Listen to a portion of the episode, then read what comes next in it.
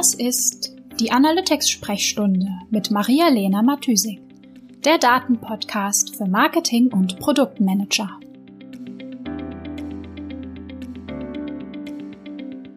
Das ist die Episode Nummer 11 Ereignis-Tracking in Google Analytics. Hallo ihr Lieben, schön, dass ihr wieder eingeschaltet habt bei der neu zu der neuen Episode der Analytics-Sprechstunde. Äh, meine Woche war bisher nicht so der mega Hammer. Ich habe mich nämlich fett erkältet und hatte heute Lust, äh, die Analytics-Sprechstunde vom Sofa aus aufzunehmen. Leider war die Soundqualität wirklich nicht so gut, weil ich die ganze Zeit mit dem Sofakissen geraschelt habe. Deswegen sitze ich jetzt doch am Schreibtisch. Okay, also für die heutige Episode habe ich mal wieder ein Problem vor Augen gehabt, ähm, das ein Kunde von mir hatte. Und weil das Problem so spektakulär war, also ich fand es wirklich bemerkenswert, habe ähm, ich es mir mal für die heutige Folge als Anreiz genommen, euch ähm, die Basics zu dem Thema Ereignisse in Google Analytics näher zu bringen, beziehungsweise nochmal so von Grund auf aufzurollen.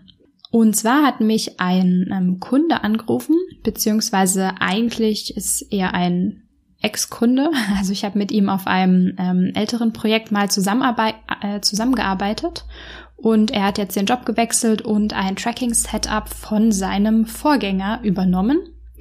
Und in diesem Setup wurde wirklich alles, alles Mögliche als Ereignisse getrackt. Das heißt, äh, also derjenige, der dieses Setup gemacht hat, hat ähm, versucht, sag ich mal, Abfolgen, zum Beispiel Abfolgen von Seitenaufrufen als Events mitzuschneiden, sodass es am Ende einfach total wirr wurde, weil der gesamte Event Report, also das Ereignis äh, Reporting in Google Analytics voller URLs war. Also es war super wirr und das Problem an der Sache war natürlich vor allem, dass wir überhaupt gar nicht mehr nachvollziehen konnten, was eigentlich der Sinn dieses Trackings war. Vielleicht hat sich der Setup Konzipierer ja tatsächlich was dabei gedacht. Von außen betrachtet sah es aber eher so aus, als wäre das Konzept Ereignis Google Analytics ähm, nicht so ganz klar gewesen. Also dachte ich mir, ich nehme mir das mal für heute vor und würde gerne mit euch oder für euch die Fragen beantworten. Einmal, was sind eigentlich Ereignisse oder Events aus Tracking-Perspektive? Wann oder wozu braucht man ein Ereignis-Tracking? Ähm, welche Ereignisse solltest du auf jeden Fall tracken? Wie findest du heraus, was du tracken solltest? Und wie implementierst du ein Ereignis-Tracking? Gut, ähm, ich würde sagen, starten wir mit einem kurzen Recap. Was ist eigentlich das Basis-Tracking von Google Analytics? Also was sind so die Features, die man bekommt, wenn man einfach nur das Google Analytics Snippet implementiert oder vielleicht in seinem WordPress oder Shopify oder whatever Plugin die Tracking ID von Google Analytics hinterlegt. Also das Basic Basic Tracking Setup beinhaltet erstmal nur das Page View Tracking. Also alles, was irgendwie eine eigene URL hat, so ganz simpel mal ausgedrückt, und alles, was auf einen Page Load, was auf einen Page Load passiert, also wenn die Seite neu lädt, kann Google Analytics mit diesem Basic Tracking mitschneiden und wird dann auch für uns in den Report sichtbar. Das ist, genau, das ist das Basic Tracking, was man sozusagen out of the box von Google Analytics bekommt. Was ist jetzt aber ein Ereignis, beziehungsweise wann brauchen wir in Abgrenzung dazu ein Ereignis-Tracking? Die Informationen, die wir an Google Analytics senden, können unterschiedlichen, unterschiedliche Typen sein, sag ich mal. Also man sagt dazu Scopes, also welchen Umfang haben diese Informationen. Die Informationen, die wir an Google Analytics senden, können, sag ich mal, unterschiedliche Typen sein. Also ein Informationstyp, sag ich mal, ist ähm, ein Page View. Also das ist praktisch die Basis. Warum ist das die Basis? Weil der Urtyp einer Webseite praktisch erstmal nur aus Seiten bestand. Also zu Anbeginn des Internets konnte der Nutzer einfach nur Seiten aufrufen und lesen. Punkt. Es gab keine Interaktionsmöglichkeiten mit der Seite. Also es gab keine, was weiß ich, keine interaktiven Formulare oder so etwas. Also, und damit gab es sozusagen auch keine Ereignisse auf der Seite, die wir hätten tracken wollen. Heute gibt es aber sehr, sehr viele Interaktionsmöglichkeiten mit Webseiten. Also es gibt Formulare, man kann Videos abspielen, man kann zum Beispiel mit ähm, Karten, also ähm, Straßenkarten, Google Maps oder sowas ähnliches interagieren, man kann Kataloge durchblättern, filtern und so weiter. Und mit, ähm, mit Single-Page-Applications gibt es dann sogar auch, sag ich mal so als Extremfall, Webseiten, die eigentlich praktisch gar keinen Page-Load mehr haben. Also die Seiten werden gar nicht mehr geladen, sondern alles findet sozusagen über Events statt. Oder wenn wir es, wenn wir es sehen wollen in Google Analytics, müssen wir es über Events tracken. Ähm, genau, und dasselbe gilt natürlich auch für mobile Anwendungen, wo es ja von vornherein keine Seiten gibt, sondern halt Screens.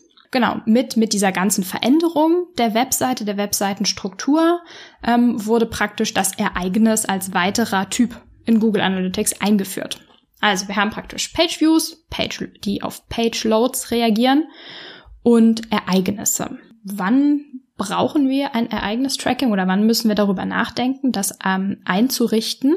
Also wir wollen ja, der Witz des Ganzen, warum machen wir das? Ähm, wir wollen das Nutzerverhalten abbilden und verstehen, was der Nutzer auf der Seite macht.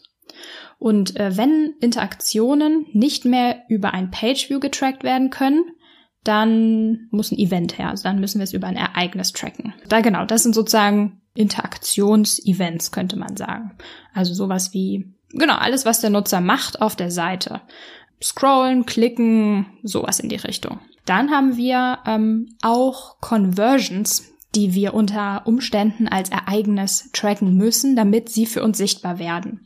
Also manchmal funktioniert ein Conversion Tracking oder sozusagen manchmal reicht es uns oder manchmal haben wir einen Page Load, den wir als Identifizierung einer Conversion nutzen können. Also zum Beispiel, wenn jemand, also wenn der Nutzer nach dem Kauf oder nach der Conversion auf eine eigene Danke-Seite geleitet wird, sehen wir, aha, diese Danke-Seite wurde geladen, es war ein Page-Load. Und ähm, das ist unsere Conversion, dass derjenige diese Seite gesehen hat, sagt uns, derjenige hat konvertiert. Aber das ist ja jetzt nicht immer der Fall. Manchmal oder oft sogar gibt es keine Danke-Seite mehr oder es gibt einfach sag ich mal, kleine Conversions, zum Beispiel Newsletter-Sign-ups, ähm, wo jetzt nicht extra eine Danke-Seite dafür geladen wird. Ähm, genau, und wenn wir das tracken wollen, brauchen wir ein Event-Tracking. Außerdem, wann brauchen wir noch ein Event-Tracking? Wenn wir ähm, sozusagen da die Daten nicht nur nutzen möchten, um unsere Webseitenbesucher zu verstehen, sondern auch um zum Beispiel diese ähm, Interaktionen, die Information der Interaktion für unsere Marketing-Audience weiterverwenden möchten. Also wir möchten zum Beispiel eine Audience bilden, in der alle Nutzer zusammengefasst werden, die das Event zum Warenkorb hinzufügen, zum Beispiel ausgelöst haben. Dann brauchen wir dafür auch ein Event-Tracking. Und als letzten Punkt, den ich ähm, noch wichtig finde, ist, dass wir ja in, in Google Analytics Zielvorhaben definieren können. Das können wir natürlich auf Basis einer URL machen. Aber wenn es kein Pageview gibt, wie schon erklärt, wenn es vielleicht keine eigene Danke-Seite gibt, dann, ähm, also und wir trotzdem ein Zielvorhaben auf diese Interaktion definieren möchten, brauchen wir auch dafür ein Ereignis-Tracking. Gut, wie finden wir jetzt raus, welche Ereignisse wir tracken müssten oder was ist, ja, was ist relevant?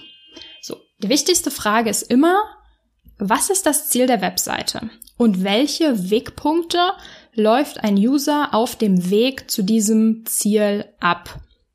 Also, Beispiel. Das Ziel einer Webseite kann zum Beispiel sein, Produktverkäufe. Okay? Also wenn das Ziel der Webseite Produktverkäufe sind, dann ist sozusagen die, das dazugehörige Ziel die Transaktion, also der tatsächliche Kauf. Oder wenn das Ziel der Webseite ähm, Lead-Generierung ist, dann kann das Ziel der Webseite zum Beispiel sein, dass ein Kontaktformular abgesendet wurde oder ein Newsletter-Sign-up gemacht wurde oder dass der Nutzer zum Beispiel auf eine E-Mail-Adresse oder eine Telefonnummer geklickt hat. Also das sind die Events, die wir als Ziel festlegen. Das kann zum Beispiel auch sein, ähm, was haben wir noch für Businessmodelle? Zum Beispiel Affiliate-Seiten.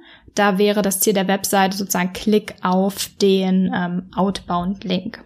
Gut, also das sind sozusagen unsere finalen Conversions, die wir auf jeden Fall als Event tracken möchten. Und außerdem gibt es ähm, Interaktionen des Nutzers mit der Webseite auf dem Weg zu dieser finalen ähm, Conversion oder zu dem finalen Ziel der Webseite.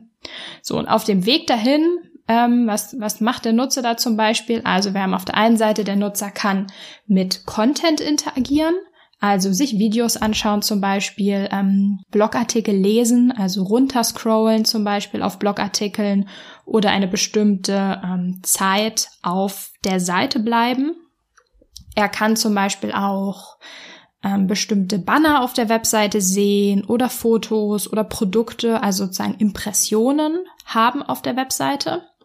Oder er, er filtert einen Online-Shop-Katalog, legt Produkte in den Warenkorb, ähm, vielleicht downloadet er sich auch einen Flyer mit zusätzlichen Produktinformationen oder er, genau, oder er klickt zum Beispiel auf Links zu Partnern, Partnerprodukten oder Partnerfirmen oder so etwas. Außerdem kann es natürlich auch sein, dass der Nutzer bei der Interaktion mit der Webseite ja, sagen wir, Fehler produziert. Also, dass er zum Beispiel ähm, in einem Konfigurator ähm, Fehlermeldungen sieht wäre natürlich auch eine Interaktion oder könnten wir als Ereignis tracken, weil es relevant ist für die, das Verständnis der Interaktion. So, genau. Und hier kann man auf jeden Fall so eine lange Liste erstellen. Was ist das Ziel und welche Interaktionen hat der Nutzer mit der Webseite auf dem Weg zu dem Ziel? Und dann macht es natürlich Sinn, diese ähm, Ereignisse erstmal zu priorisieren. Okay, was ist das Wichtigste? Wo fangen wir an? Und ähm, nicht sofort irgendwie alles implementieren, was einem einfach so einfällt, weil das natürlich am Ende eine unglaubliche Datenflut ist und keiner wird sich die Mühe machen, das detailliert zu analysieren. Also Prio und das Wichtigste im Auge behalten und dann eher Stück für Stück die lange Liste nach der Prio erweitern, wenn man angefangen hat, mit den Basics zu arbeiten und die Basics ähm, schon Insights generiert haben. Gut, und ähm, vielleicht zum Abschluss noch ähm, kurze Zusammenfassung, wie ein Ereignistracking implementiert werden kann. Also wie gesagt, das Basistracking sind erstmal nur die Pageviews und alles, was man darüber hinaus sehen möchte, also die Ereignisse, muss man separat extra implementieren.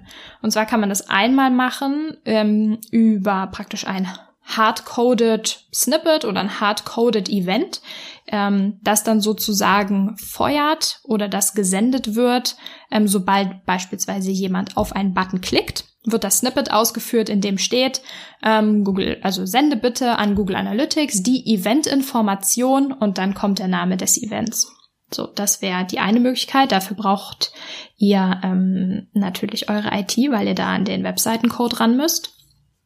Die zweite Möglichkeit wäre, das über die Data Layer zu machen, ähm, sozusagen in Kombination mit dem Google Tag Manager. Also, dass die in der Data Layer die Informationen bereitgestellt werden. Also, jetzt hat jemand auf diesen Button geklickt, die Information wird in die Data Layer gepusht und steht dort ähm, dem Tag Manager zur Verfügung, der dann darauf hört und sagt, hey, ich habe hier Event-Informationen bekommen, die sende ich jetzt an Google Analytics.